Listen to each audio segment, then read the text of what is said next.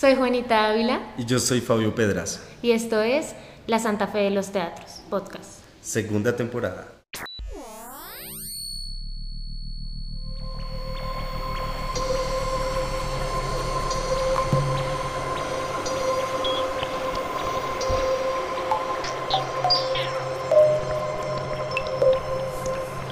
Bueno, buenos días, Juanita. Buenos días. Con este episodio vamos a comenzar la segunda temporada de la Santa Fe de los Teatros. Eh, abierto el micrófono a Juanita Ávila porque eh, está realizando un trabajo de investigación para recibir el título de licenciada en artes escénicas en la Universidad de Antonio Nariño y ella eh, propuso una investigación sobre el eh, Festival de Mujeres en Escena por la Paz, que este año llegó a su versión 32, ¿cierto? Entonces, eh, pues nada, vamos a hacer una temporada cortica, pero sustanciosa, donde vamos a ver un poco, adentrarnos a, a algunas obras que observamos en este festival pero pues antes de, de eso, eh, Juanita, por favor cuéntanos un poco de tu proyecto, cómo se llama, eh, por qué eh, te interesó este tema y, y como un poco cuáles son las expectativas que tienes de tu trabajo de grado. Bien, em, el proyecto lleva por nombre el teatro como lenguaje crítico y social para dialogar frente a las violencias basadas en género. Y como Fabio lo mencionó, está en el marco del Festival de Mujeres en Escena por la Paz, que se celebró del 4 al 13 de agosto. Em, eh, pues eh, surgió básicamente pues porque yo soy mujer eh, y como maestra artista me surge esta preocupación el ver cómo en nuestra sociedad se ha normalizado la violencia, pero no me refiero como tal a una violencia desde únicamente los fusiles o el monte o como una violencia alejada de nosotros y nosotras, sino más bien como esta violencia diaria, eh, la falta de tolerancia, tantas injusticias que diariamente vemos eh, en nuestro país y que no están alejadas de nosotros y nosotras. Entonces, eh, a raíz de esta preocupación y de mm, el constante como abuso del que hemos sido víctimas las mujeres, decido enfocarme en investigar cómo podemos poner en diálogo el teatro como manera de expresarnos, sí, pero también como manera de hacer revolución y de hablar respecto a estos temas eh, que son tan importantes para todos y para todas. Eh, es, es, bien interesante, digamos, el, el acercamiento que has tenido al festival, porque pues has logrado, eh, no solamente fuiste a ver obras, sino también dialogaste con mujeres creadoras, pues que, que, que, te, te, te, han permitido, digamos, observar cuál ha sido el camino del festival, que como festival, o sea, como acción en sí misma, ya comprende eso de lo que tú hablabas ahora como un grito de revolución de alguna u otra manera. Entonces tú me contabas, pero quiero que lo digas tú, como que, que, Patricia Ariza, que es la directora del festival, o Nora González, eh, te contaban cómo empezó este festival y cómo está hoy en día y, y, y cómo, cómo sigue. ayer sacaron como un comunicado diciendo como termina este festival y entre paréntesis decía y comienza y, ya comienza el siguiente, o sea, es decir, no hay no hay no, no, es un pensamiento digamos vectorial del tiempo, sino es algo circular que está todo el tiempo como alimentándose eh, y, pidiendo más de alguna u otra manera. Pero cuéntanos entonces qué te has enterado por medio de las entrevistas con respecto al festival y cómo eso también se articula con tu pregunta sobre de, la investigación. Eh, sí, de hecho, cuando le hablé con la maestra Nora, pues en un principio hablé primero con la maestra Patricia Ariza como directora del festival y como factor importante y principal, no solo del festival, sino del teatro hecho por mujeres en Colombia. Eh, pero para ser sincera, con la entrevista de la maestra Patricia yo estaba bastante nerviosa, un poco intimidada de hecho, así que como que a ella, lo que hablé con ella respecto al festival fue un poco más corto. Eh, ella me mencionó que en la primera versión del festival se presentaron únicamente tres grupos. Y para, este, para esta versión habían muchísimas propuestas de, la, de las cuales tuvieron que escoger solamente 82 pero aún así pues es algo que creció bastante y que además es internacional. Se presentaron grupos eh, de México, de Cuba, el país invitado fue Venezuela. Eh, lo cual también eh, para la maestra Patricia era muy importante, como el, esa alianza con el país hermano, el saber que hemos pasado por una situación de colonización y todo ese tipo de temas eran como muy presentes dentro del festival. Luego ya cuando lo hablé con la maestra Nora, ella me decía que la maestra Patricia tenía como eh, en su cabeza cuando inventó el festival, cuando pensó en un festival, que se reunieran eh, tres factores importantes para nuestra sociedad, las mujeres, el teatro y la construcción de paz, que sentimos en este momento es algo muy importante para todos, todos estamos detrás de esa paz total que, que tanto necesita nuestro país, entonces como que en este festival reunir esos tres factores es, es, lo que lo hace tan único y tan importante para todas y para todos, porque no es un festival como que, o sea, se llama Festival de Mujeres en Escena por la Paz, pero no es únicamente de mujeres, o sea, se abre también el espacio a hombres que sean directores, dramaturgos, actores, que no hagan este, precisamente este tipo de teatro patriarcal o estas obras que invisibilizan a la mujer, sino por el contrario se busca eso, como enaltecer el trabajo de mujeres,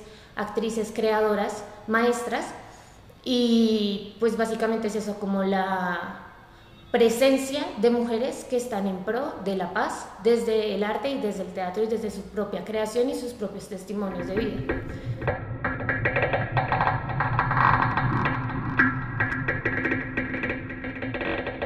Mi nombre es Nora González Reyes, yo soy actriz, creadora de eh, llevo 25 años en el Teatro La Candelaria y llevo ya más de 15 años trabajando en la Corporación Colombiana de Teatro.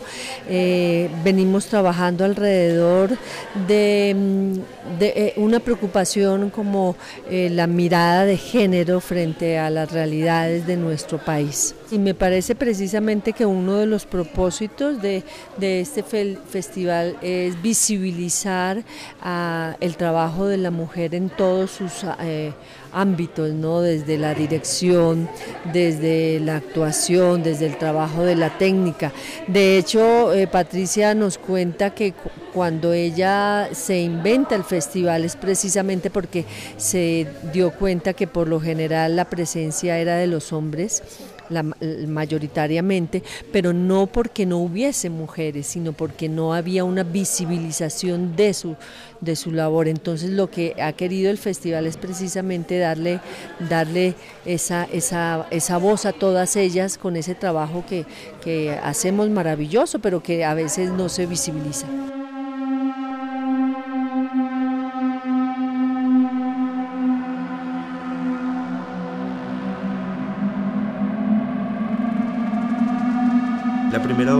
En este festival se llamaba Venga le cuento, historias de mujeres.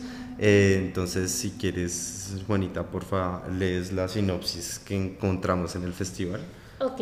Venga le cuento historias de mujeres es una creación colectiva que parte de una investigación personal y colectiva sobre historias de mujeres que han trascendido en la historia o en la vida, en la vida personal de cada una de, las, intérpretes. Son historias, vidas, momentos y objetos que han dejado huella en estas mujeres y en esta performance las ponen sobre la mesa para que no queden en el olvido. Algunos de estos relatos se asocian a historias personales o familiares y ellas han decidido abrir las puertas de su alma para contarlas desde lo más profundo de sus corazones.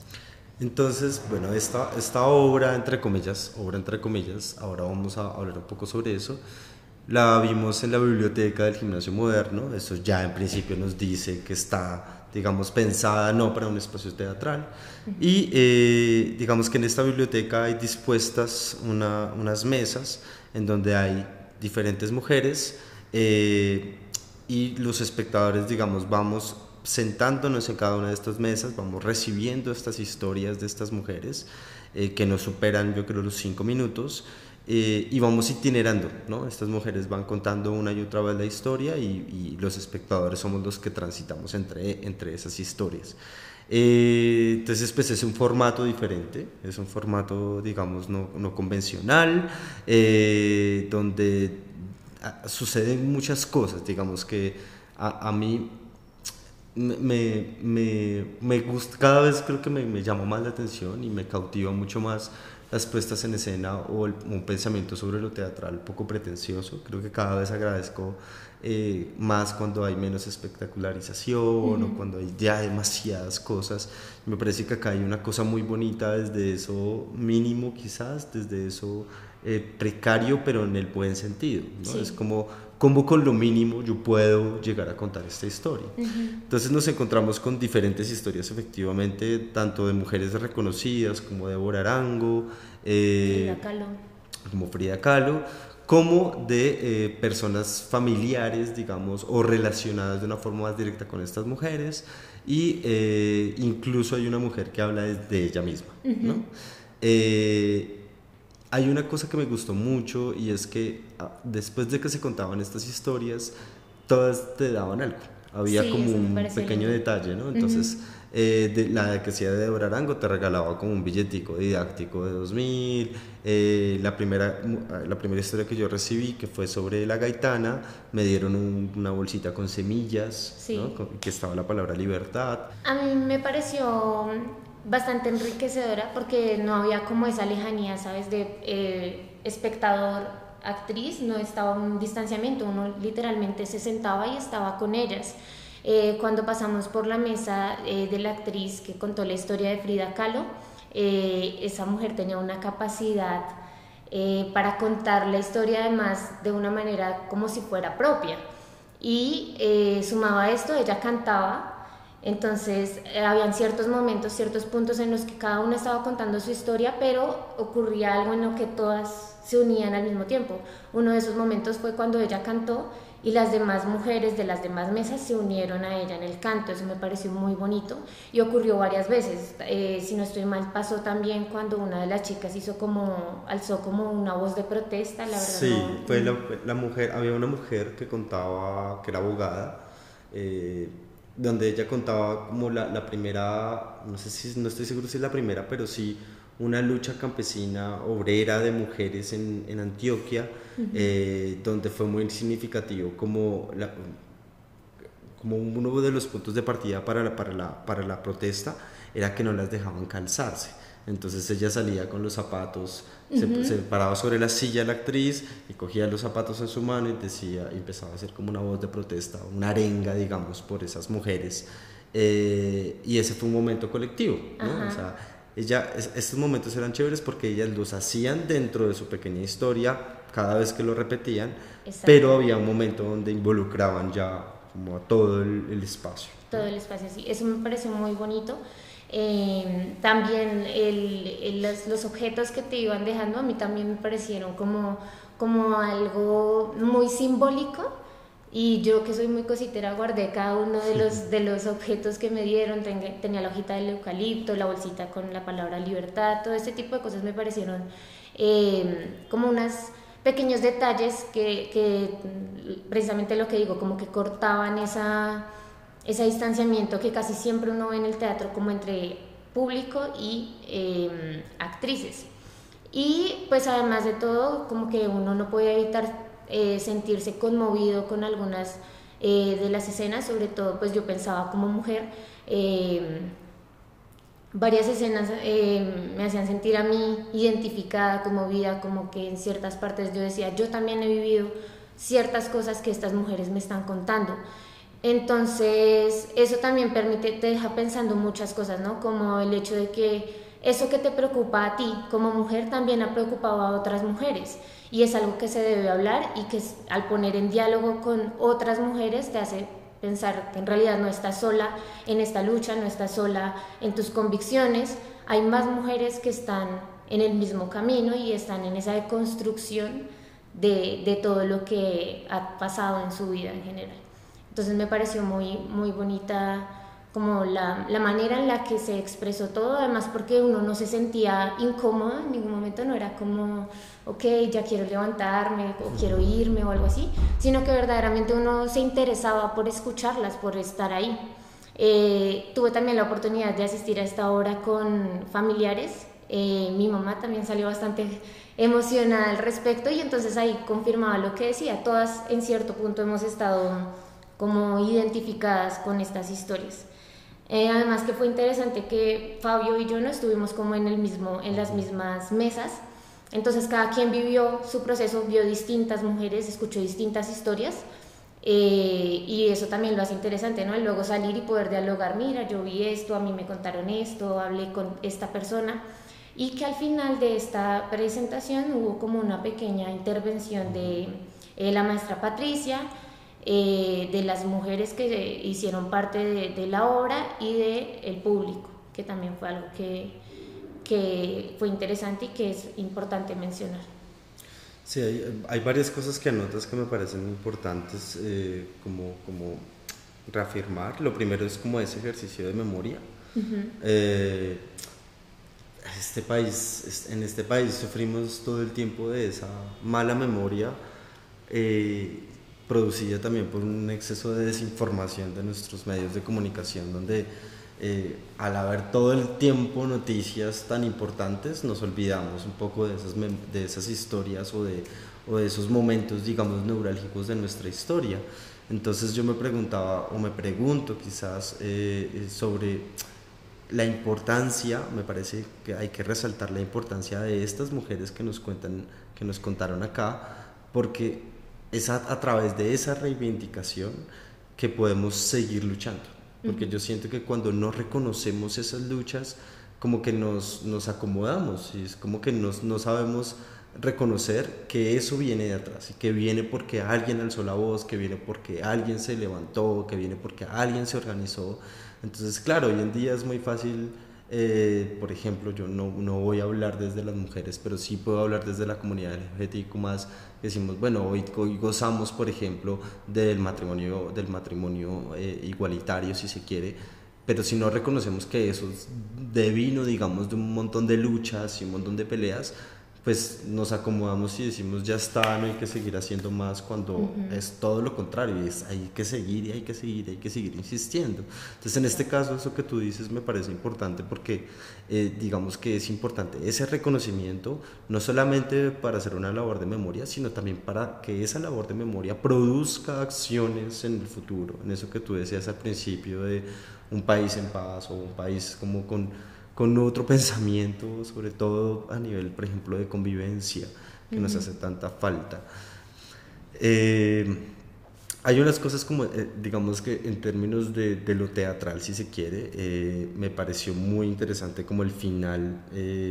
yo en algún momento me dije como, bueno, como espectador quiero transitar todas las historias, pero me pongo en el papel de ellas y digo, uy, tienes que contar la historia cuántas veces y también debe ser un poco cansón, eh, porque como es tan concentrado el tiempo, entonces es como otra vez y otra vez y otra vez, repite, repita. Entonces me pareció muy acertado y muy inteligente como esa, esa postura de, de la agrupación, incluso de, de, Patricia y de, Nora, que estaban como ahí al, al frente, eh, de decir, no, ya, o sea, el espectador vio las que vio, pero esto pues tampoco es que ellas sean unas máquinas repetidoras de historias.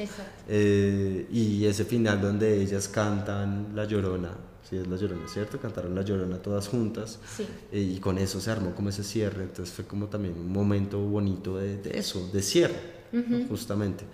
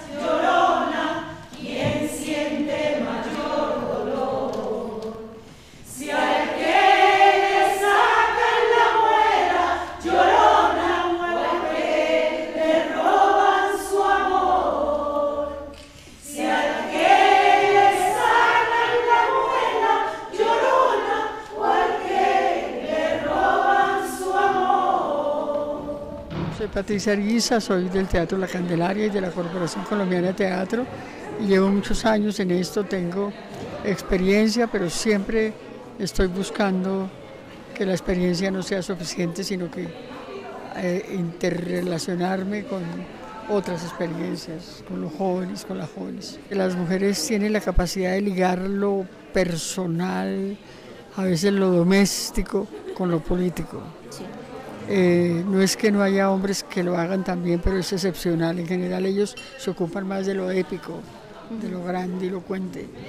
Entonces es muy interesante el teatro de las mujeres por esa relación y porque además las mujeres muchas han sido víctimas, algunas víctimas directas de acoso, de violencia, de violencia política, de violencia sexual o de exclusión.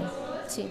Entonces, como sabemos lo que es la exclusión, podemos hablar de eso.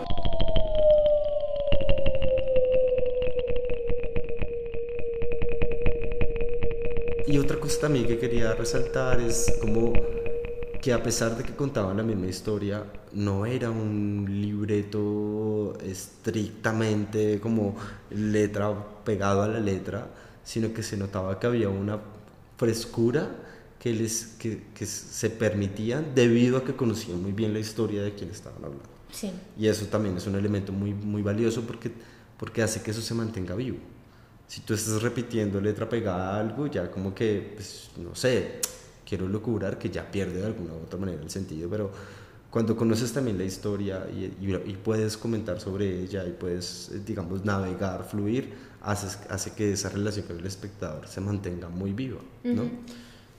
De hecho, em, después de que terminamos de ver esta obra fue cuando realicé la entrevista a la maestra Patricia y le pregunté un poco respecto al proceso de creación y ella me decía que ellas mismas eh, escogieron qué personaje querían hacer o desde qué historia querían hablar. Por eso algunas de ellas dijeron, no, pues yo hablo sobre mí misma. Entonces, eso también me parece que es importante mencionarlo, porque no, obviamente no fue algo como, ok, este va a ser tu personaje, este va a ser tu papel, y tú entra ahí como, como puedas, sino que pues obviamente esto generaba una relación de ellas con la historia que no les permitía hacerlo eh, actuado, sino que era algo que verdaderamente las impulsaba a ellas a esta creación. Y que también esta obra pertenecía a la escuela de mujeres eh, que hay aquí en Bogotá, que es una de las escuelas que la maestra Patricia fundó eh, de la cual también eh, tuve información en el encuentro polifónico. Nos contaban que mm, esta escuela empezó con, muy, con pocas mujeres y empezó antes de la pandemia.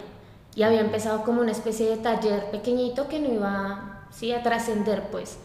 Eh, pero después de la pandemia ellas mismas tuvieron la necesidad de seguir eh, y eso me pareció bastante lindo porque fue como esa resistencia, ese queremos seguir haciendo esto, queremos seguir hablando, queremos seguir en escena.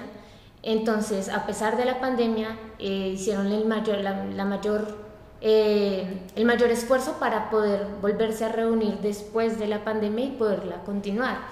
Y a la fecha, pues es una escuela que sigue creciendo, a la que siguen llegando mujeres que van todas en, en el mismo como hacia el mismo camino y que además eh, son mujeres de distintas edades, de distintas etnias, de con distintas historias, muy diversas todas entre ellas, y eso también me parece interesante del, del, grupo como tal, y también permite que no haya como esa linealidad eh, en las historias que contaron y en las obras que presentan.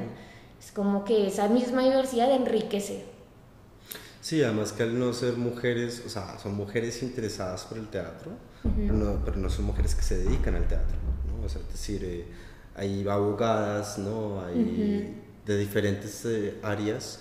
Eh, y eso también, digamos, que permite otras cosas, porque nosotros que estamos todo el tiempo en el medio, a veces estamos hiper contaminados de esto, entonces es como que hablamos de lo estético y a veces nos olvidamos de otras, de otras cosas. entonces, eso también me parece chévere y también me parece chévere lo intergeneracional, porque acá vemos mujeres de edad como vemos mujeres jóvenes, y entonces esos espacios se pueden nutrir justamente como de esa de, esa, eh, de esos diálogos sobre la memoria que nos permiten seguirnos proyectando. Siento que precisamente por la forma en que nosotros trabajamos, eh, la idea es darle la voz a cada una de ellas para que hablen desde lo más profundo de su, ser, de su ser pues cuáles son sus preocupaciones, cuáles son sus sueños, sus utopías, sus frustraciones y de alguna manera uno se da cuenta que esas historias eh, son de muchas mujeres. Entonces por eso siento que ante todo es como escucharles, darles la, la, voz, ayudarle a que se empoderen y de, y de permitir que, que precisamente todas esas historias se conozcan porque son historias también nuestras.